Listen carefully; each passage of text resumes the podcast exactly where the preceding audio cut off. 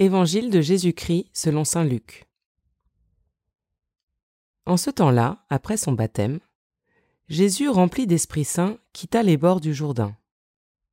Dans l'Esprit, il fut conduit à travers le désert, où pendant quarante jours il fut mis à l'épreuve par le diable. Il ne mangea rien durant ces jours-là, et quand ce temps fut écoulé, il eut faim. Le diable lui dit alors, Si tu es enfant de Dieu, ordonne à cette pierre de devenir du pain. Jésus répondit, Il est écrit, L'être humain ne vit pas seulement de pain. Alors le diable l'emmena plus haut, et lui montra en un instant tous les royaumes de la terre. Il lui dit, Je te donnerai tout ce pouvoir et la gloire de ces royaumes, car cela m'a été remis, et je le donne à qui je veux.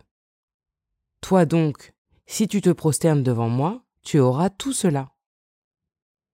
Jésus lui répondit, Il est écrit, c'est devant le Seigneur ton Dieu que tu te prosterneras.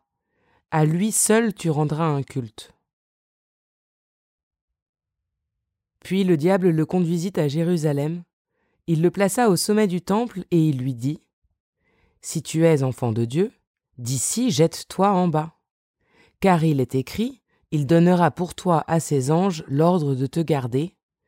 Et encore, ils te porteront sur leurs mains, de peur que ton pied ne heurte une pierre. Jésus lui fit cette réponse. Il est dit, tu ne mettras pas à l'épreuve le Seigneur ton Dieu. Ayant ainsi épuisé toutes les formes de tentation, le diable s'éloigna de Jésus jusqu'au moment fixé.